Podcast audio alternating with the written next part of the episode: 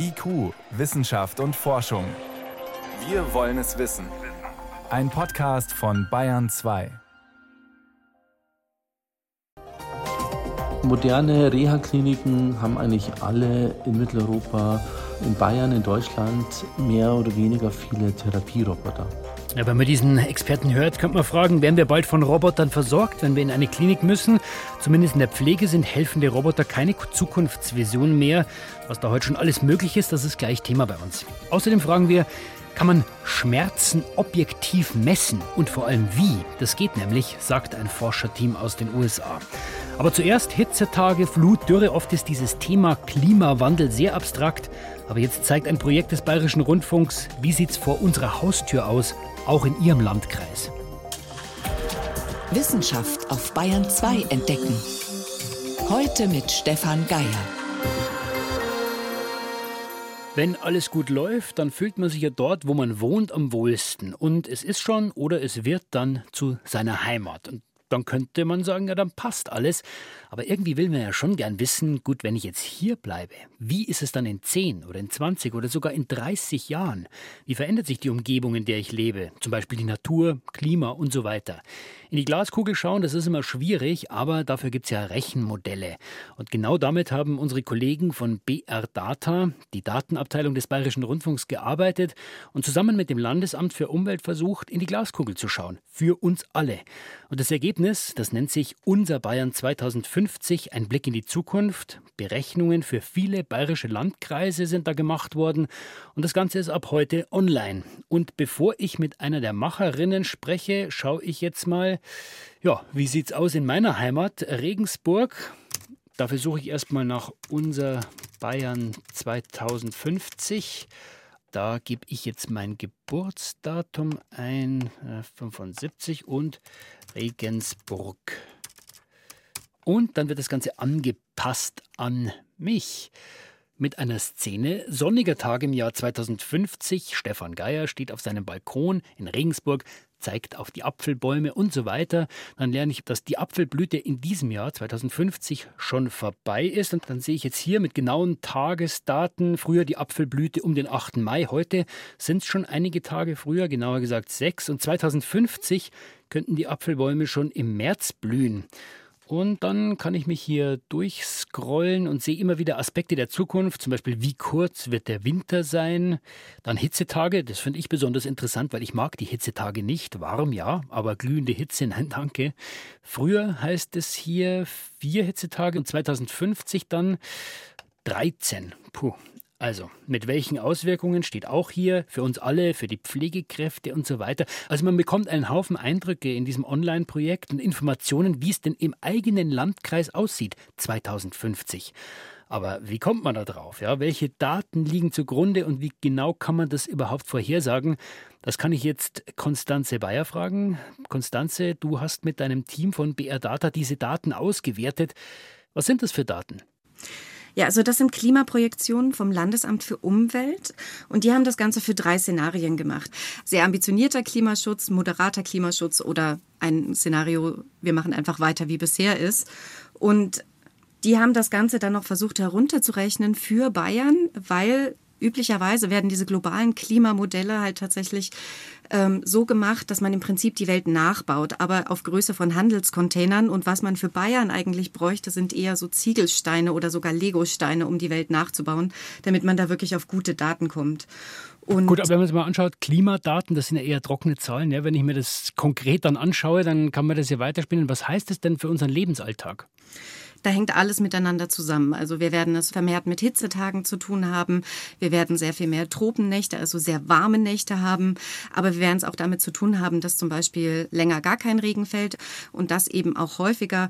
Wir werden uns aber auch darauf einstellen müssen, dass sehr wahrscheinlich sich das Niederschlagsmuster verändert. Also das heißt, weniger Regen im Sommer, mehr Regen bzw. Niederschlag im Winter, der aber dann leider nicht unbedingt als der erhoffte Schnee runterkommt, sondern wahrscheinlich eher als Regen, eben weil es ja wiederum auch wärmer geworden ist. Jetzt kommen ja da hinten, spuckt dieses Modell teilweise sehr konkrete Vorhersagen aus. Also ich habe es ja vorher ausprobiert, zum Beispiel Hitzetage 13 statt heute 7. Kann man das wirklich so genau vorhersagen oder wie ungenau ist das Ganze auch? Bei so wissenschaftlichen Klimamodellen sind natürlich immer eine gewisse Unsicherheiten mit drinne. Die heißen aber nur, man hat verschiedene Projektionen benutzt und hat am Ende einen Mittelwert daraus genommen. Diesen Mittelwert zeigen wir an und der klingt erstmal sehr konkret, aber es werden wahrscheinlich nicht am 3. Juli 2050 exakt insgesamt 16 Hitzetage in diesem Sommer passiert sein. Aber die Richtung wird auf jeden Fall stimmen, dass es in einer gewissen Anzahl sehr viel mehr Hitzetage sein werden, als sie das heute sind. Aber natürlich ist da immer eine Schwankungsbreite mit drinne. Ihr habt es euch bis 2050 angeschaut. Das Projekt heißt ja auch unser Bayern 2050. Kann man das auch noch weiter in die Zukunft spinnen? Ja, das könnte man auf jeden Fall. Also die Daten vom Landesamt für Umwelt, die gehen bis zum Jahre 2085. Wir haben uns aber bewusst für das Jahr 2050 entschieden, einfach weil die Chance besteht, dass viele von uns, die heute leben, das eben auch erleben werden. Also die Chance, dass wir das erleben werden, wie wir heute miteinander sprechen, die ist relativ groß. Und deswegen haben wir auch genau dieses Jahr genommen, obwohl natürlich viele Entwicklungen, gerade was so den Niederschlag angeht, bis zum Ende des Jahrhunderts noch extremer werden. Ihr habt verschiedene Bereiche ausgewählt, Trockenheit, Hitzetage, hast du schon gesagt, warme Nächte, auch Niederschlag, Sturzbäche. Welche Ergebnisse, Konstanze, haben euch denn äh, bei der Analyse überrascht? Also mich hat so ein Stück weit überrascht, wie sehr heutige Hitzejahre eigentlich schon eine Blaupause dafür sind, wie die Zukunft aussehen könnte. Also wie sehr man dann doch unter dieser Hitze mitunter leidet, wenn man jetzt zum Beispiel in der Stadt wohnt oder wie häufig solche Starkregenereignisse kommen und dass es eben halt auch ganz Bayern betreffen wird. Und ihr habt es auch für alle Landkreise rechnen lassen. Welche Regionen in Bayern sind denn besonders von Veränderungen betroffen? Also es wird überall wärmer, aber wie stark, das ist unterschiedlich. Ähm, was man sehen kann, ist, dass die Alpen sich ein bisschen schneller erwärmen, dass Franken auf jeden Fall noch trockener wird. Aber ich habe dazu mit dem Professor Harald Kunstmann von der Uni Augsburg gesprochen und der hat das auch noch mal schön zusammengefasst, worauf wir uns eigentlich einstellen müssen. Wir haben einen vergleichsweise wasserreichen Süden und einen sehr stark von Trockenheit geprägten Norden. Und das kommt tatsächlich jetzt in diesem Modell auch weiter raus. Also die Probleme, die jetzt schon in Franken da sind, die werden sich noch mal verstärken.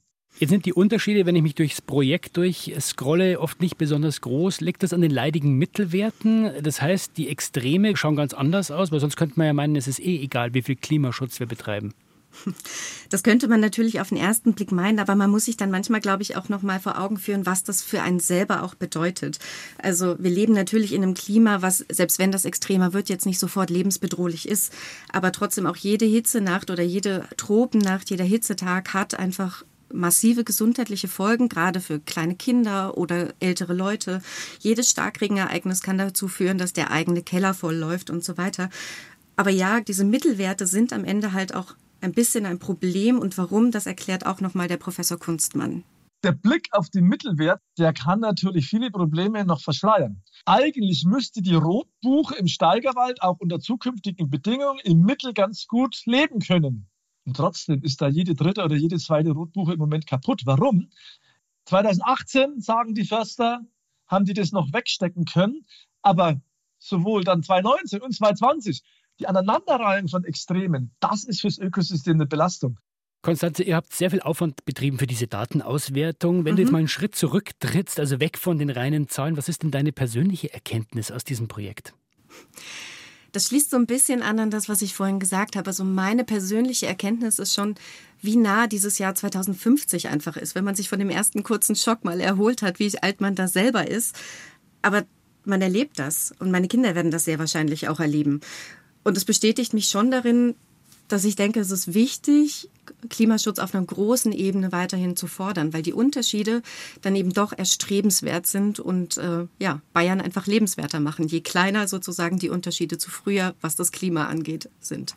Unser Bayern 2050, ein Blick in die Zukunft. Wenn Sie wissen wollen, wie es in Ihrem Landkreis aussieht, den Link zum Projekt finden Sie auf br24.de oder einfach im Netz suchen nach Unser Bayern 2050. Konstanze Bayer von BR Data, die mit ihrem Team die Daten ausgewertet hat.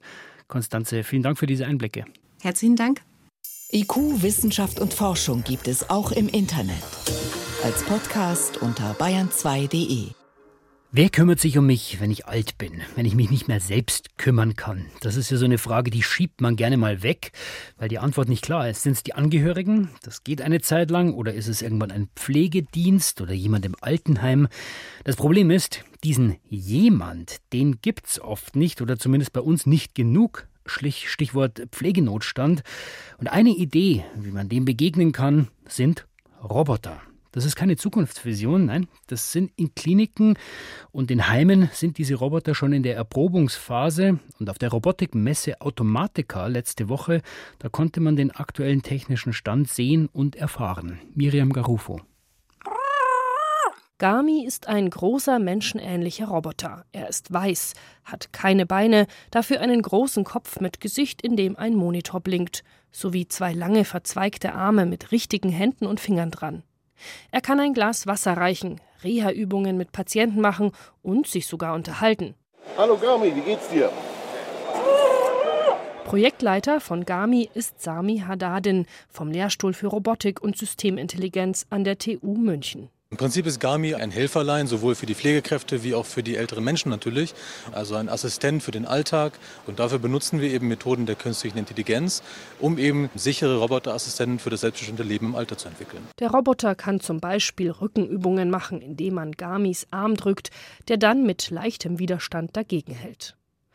Doch fragt man die Menschen auf der Straße, ob sie sich vorstellen könnten, von solchen intelligenten Pflegerobotern im Alter versorgt zu werden, winken viele ab. Also ich bin eher skeptisch, muss ich wirklich sagen. Also ich denke, das hängt sehr stark davon ab, wie die äh, Roboter eingesetzt werden. Da wir gerade auch in Zeiten des Pflegenotstandes leben, äh, wäre es durchaus sinnvoll. Aber das Problem ist natürlich auch äh, Sicherheitsrisiken, wie zum Beispiel Hackingangriffe oder Datenschutzprobleme. Ich finde, die ältere Generation ist noch nicht bereit für die Digitalisierung. Bisher werden menschenähnliche Pflegeroboter allerdings auch nur als Prototypen an einzelnen Kliniken erprobt. Genauso wie der Roboter Chiefs, auch wenn der nicht so aussieht, sondern eher wie eine Art autonom rollendes Schränkchen mit einem Touchscreen oben und Schubladen drunter, die befüllt werden können und der dann quasi als Bote lange Klinikwege zurücklegen und so das Pflegepersonal beim Verteilen von Essen oder anderen notwendigen Gegenständen entlasten soll. Gesteuert wird Chiefs per App. Und da ist schon meine Zahnbürste. Bestätigen? Erprobt wird Chiefs am Uniklinikum in München. Bisher soll es keine Vorfälle oder Probleme in der Interaktion mit dem Personal oder den Patienten gegeben haben und die Pfleger fühlten sich tatsächlich entlastet, sagt Ulrich Fischer, Leiter der Stabsstelle für klinische Pflegeforschung am Uniklinikum. Allerdings stand Chiefs ein paar Mal eiligen Notfalltransporten im Krankenhausflur im Weg, was aber durch mehr Wendigkeit jetzt verbessert wurde, so Fischer. Er sieht in Servicerobotern keinen Personalersatz, sondern vor allem eine Ergänzung und eine Chance gegen den Fachkräftemangel. In Bereichen, wo wir dringend benötigtes Personal in der direkten Patientenversorgung belangen, mit dem Verpacken, Auspacken von Material, Apothekenkisten, wo eigentlich keine Zeit mehr für ist. Jenseits von solchen Einzelstudien mit Servicerobotern, die mit den Menschen direkt interagieren, haben sich andere robotische Systeme bereits etabliert. Und zwar im therapeutischen Bereich. Therapieroboter fürs Gangtraining, Armtherapieroboter, wo Finger- und, und Hand- und Armfunktion unterstützt werden kann. Moderne Reha-Kliniken haben eigentlich alle in Mitteleuropa, in Bayern, in Deutschland mehr oder weniger viele Therapieroboter sagt Robert Riener, Experte für Medizinrobotik und sensomotorische Systeme von der Technischen Hochschule in Zürich. Er hat die sogenannten therapeutischen Exoskelette mitentwickelt, die bereits in einigen europäischen Reha-Zentren eingesetzt werden, auch wenn die Krankenkassen die Kosten häufig nicht übernehmen. Diese gerüstartigen Gestelle, die den menschlichen Gliedmaßen nachgebildet sind, werden zum Beispiel Schlaganfallpatienten angelegt und können durch intelligente Sensoren helfen, dass diese ihre Muskeln wieder trainieren. Und es gibt noch weitere intelligente Systeme, die im medizinischen Bereich bereits angewendet werden, sagt Rina. Es gibt sehr viele, ja, vielleicht versteckte robotische Ansätze, wo künstliche Intelligenz verwendet wird, um Daten zu analysieren. Maschinen, die Kraft ausüben können, die etwas bewegen können, die auch außerhalb der sichtbaren Gänge dann Medikamente transportieren können. Aber trotzdem ist dort der Markt noch lange nicht gesättigt. In den kommenden Jahren werde KI-basierte Robotik im medizinischen Alltag nicht mehr wegzudenken sein. Bei dieser Prognose sind sich zumindest die Entwickler alle einig. Bayern 2. Wissenschaft schnell erzählt. Das macht heute Priska Straub. Priska, es geht ja. um Zecken. Die finden uns ja anziehend, aber offenbar anders als gedacht. Ja, es gibt ja überhaupt ein paar Mythen rund um Zecken, die halten sich ganz hartnäckig. Mhm. Zum Beispiel, dass sich Zecken vom Baum fallen lassen oder einen ganz gezielt anspringen. Zecken können gar nicht springen und sie können nicht mal besonders hoch klettern. Aber sie erwischen uns ja trotzdem. Also ich habe tatsächlich letztes Wochenende erst zwei entfernt. Ja, aber die haben sich bestimmt nicht aktiv auf dich zubewegt, sondern mhm. du hast die sozusagen mit eingesammelt, also abgestreift aus dem Gras oder aus den Büschen. Da warten sie nämlich auf ihren Wirt, sind passiv, machen sich aber auch einen physikalischen Effekt zunutze. Und der hilft dann tatsächlich, das Opfer möglichst zielgenau zu erreichen. Und das sind elektrostatische Anziehungskräfte. Und das heißt konkret? Das sind ganz natürliche Kräfte. Wir merken es zum Beispiel, wenn wir uns die Haare kämmen und die Haare laden sich dann auf und kleben so dem Kamm oder stehen ganz hoch, wenn wir uns einen Kunstfaserpulli über den Kopf ziehen. Und diese Oberflächenanziehung, die könnte Zecken eben unterstützen, Distanzen zu überbrücken. Wenige Millimeter, vielleicht auch mal ein bis zwei Zentimeter, sind ja klein und leicht und werden dann von diesem elektrischen Feld, was wir haben, um uns herum sozusagen angesogen. Und daran anschließend dann auch die Idee, um Zecken besser abzuwehren, sagen die Forscher, könnte man möglicherweise antistatisch wirkende Sprays einsetzen. Die würden dann diesen Anziehungseffekt unterdrücken. Wäre eine willkommene Idee, um diese Zecken loszuwerden. Und wir können gleich noch mit einem weiteren Vorurteil aufräumen. Männer gehen auf die Jagd, heißt es ja, während Frauen Beeren sammeln. So kriegt man zumindest die Arbeitsteilung unserer Vorfahren immer präsentiert. Ja? Genau, der Alltag der Jäger- und Sammlergesellschaft. Und das hat möglicherweise mit der Realität eher wenig zu tun. Sondern auch die Frauen waren dann beim Jagen? Ja, absolut. Darauf weist jetzt eine Studie hin von fünf Biologinnen. Die haben moderne Jäger- und Sammlergesellschaften sich mal angesehen, weltweit. Und bei der Mehrheit dieser Kulturen, knapp 80 Prozent ist tatsächlich dokumentiert. Frauen gehen auch auf die Jagd. Sie haben manchmal andere Strategien und auch manchmal andere Werkzeuge. Aber in jedem Fall tragen sie ihren Teil bei. Und wie haben die dann anders gejagt als die Männer? Also es gibt Hinweise zum Beispiel bei den sogenannten Aka in Zentralafrika. Da jagen Frauen bis heute übrigens bevorzugt mit Netzen. Mhm. Aber sie jagen eben auch gerne Großwild. Es sind nicht nur die kleinen Tiere, die sie jagen. Die Forscherinnen fordern, also wir müssen wirklich mal alte Denkmuster in der Archäologie aufbrechen. Man findet ja auch immer wieder Frauengräber mit Jagdgeräten drin. Und möglicherweise muss man diese Funde einfach mal ganz anders bewerten als bisher. Zum Schluss noch ein drittes Vorurteil okay. tatsächlich. Es geht um die Wachmacherwirkung von Kaffee. Jetzt wird es aber langsam wirklich gewagt. Also das stimmt auch nicht, Kaffee macht doch nicht wach. Doch, doch, aber die Wirkung kann man ein bisschen relativieren. Das liegt eine Studie aus Portugal nahe. Es liegt wohl nicht nur am Koffein, wenn wir uns nach einer Tasse Kaffee wacher und leistungsfähiger fühlen. Sondern? Eine Rolle spielt offenbar der Placebo-Effekt tatsächlich. Das hat man herausgefunden beim direkten Vergleich zwischen einer Tasse Kaffee und entsprechend viel rein reinem Koffein. In der subjektiven Wahrnehmung, da toppt die Tasse Kaffee die Wirkung der gleichen Menge Koffein. Okay. Und da spielt es offenbar eine Rolle, dass wir eben erwarten, diese Kaffeetasse macht mich wach, der Duft, der Geschmack, das ganze Ritual, das gehört zusammen. Okay, also es ist zumindest nicht ganz falsch und der Kaffee macht auf jeden Fall doch ein bisschen wach. Ja. Vielen Dank, Priska Straub, für die Kurzmeldungen.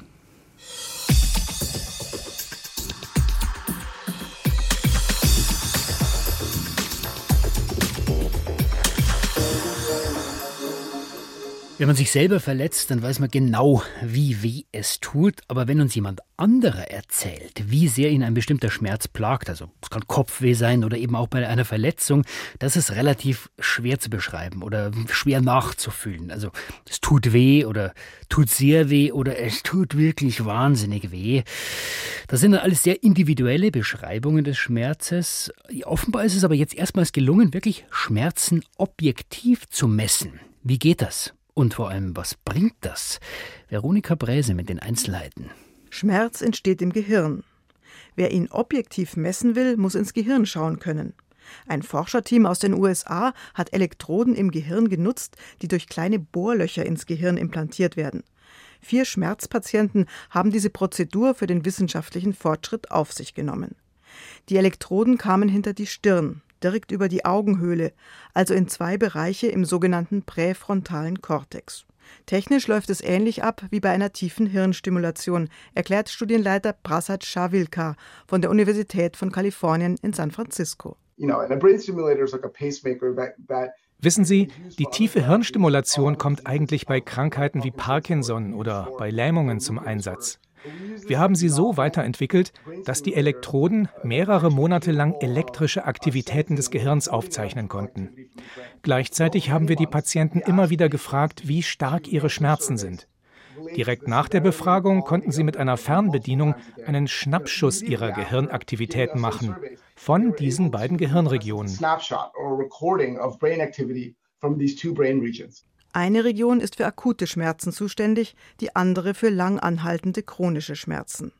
Das Team sammelte auf diese Weise Daten und wertete sie dann mit Hilfe eines lernfähigen Algorithmus aus, also mit künstlicher Intelligenz. Ergebnis? Immer wenn die Patienten unter starken Schmerzen litten, registrierten die Elektroden ein spezifisches Muster ihrer Hirnaktivität. Sie wurde mit zunehmendem Schmerz intensiver. Das lernfähige System konnte bald allein am Muster voraussagen, wie stark der Schmerz von den Patienten empfunden wird, also welche Stärke sie im Fragebogen angeben würden. Die Trefferquote lag bei 80 Prozent. Das heißt, allein die Messung im Gehirn gab in den meisten Fällen Aufschluss, wie stark der Schmerz empfunden wird. Der Mediziner Dominik Irnig, der die interdisziplinäre Schmerzambulanz der Ludwig-Maximilians-Universität in München leitet, wertet das als erfolgreichen Ansatz. Also das ist schon eine sehr neue, sehr innovative Studie, bei der verschiedenste Methoden kombiniert wurden, was es bisher noch nicht gegeben hat. Und das Besondere an der Studie ist eben, dass es über einen langen Zeitraum kontinuierlich gemessen wurde. Im Vergleich, auch eine Kernspintomographie zeigt Aktivitäten im Gehirn, stellt aber immer nur eine Momentaufnahme dar. Dagegen sammelten die Forschenden aus den USA über ein halbes Jahr lang kontinuierlich Daten, die dadurch eine hohe Aussagekraft bekommen. Trotzdem sieht Dominik Irnig noch weiteren Forschungsbedarf. So gibt die Untersuchung bisher nur Auskunft darüber, ob der akute chronische Schmerz als schlimm oder als sehr schlimm empfunden wird. Nur diese beiden Kategorien werden abgebildet. Genauere Abstufungen von leicht, mäßig bis sehr stark wären noch notwendig. Am besten wäre eine Skala von 1 bis 10. Und dann wäre vor allem interessant, kann man mit Hilfe der Elektroden die Schmerzen auch beeinflussen? Dann wäre es durchaus denkbar, dass man eben auch die einzelnen Hirnareale zum Beispiel mit elektrischen Signalen in ihrer Aktivität verändert, in der Hoffnung, dass dann auch die Schmerzwahrnehmung nachlässt oder sogar verschwindet. Neben den beiden in der Studie geprüften Areale gibt es noch eine Handvoll weitere Hirnbereiche, die das Schmerzempfinden ebenfalls steuern. Auch diese Areale sollten Gegenstand solcher Langzeituntersuchungen sein. Wünschenswert wäre auch, dass keine Operation mehr notwendig ist, sondern dass speziell entwickelte Elektroden von außen auf den Kopf aufgesetzt werden. Ihre Aufgabe wäre, den Schmerz sozusagen aus der Distanz genauso gut sichtbar zu machen wie implantierte Elektroden. Wichtig wäre das vor allem für Menschen, die ihre Beschwerden nicht detailliert beschreiben können. Die Beispiele wie Demenz oder auch Bewusstlosigkeit oder auch bei Kindern, die es auch nicht immer äußern können oder anderen auch psychiatrischen Erkrankungen, da wäre das natürlich sehr hilfreich. Und falls die Elektroden selbst mit elektrischen Impulsen lindernd eingreifen könnten, wäre es wohl noch zielführender und schonender als ein Medikament. Das zumindest gelingt in einem anderen Bereich, bei Depression mit der sogenannten transkraniellen Magnetstimulation. Dabei wird das Gehirn durch Magnetimpulse durch den Schädel hindurch stimuliert, was die Beschwerden bessert und, anders als die meisten Arzneistoffe, keine Nebenwirkungen hervorruft. Vielleicht kann die Schmerzbehandlung künftig von solchen Erfahrungen profitieren. Ein erster Schritt ist getan. Schmerzen sind über einen langen Zeitraum im Gehirn mit feinen Elektroden messbar.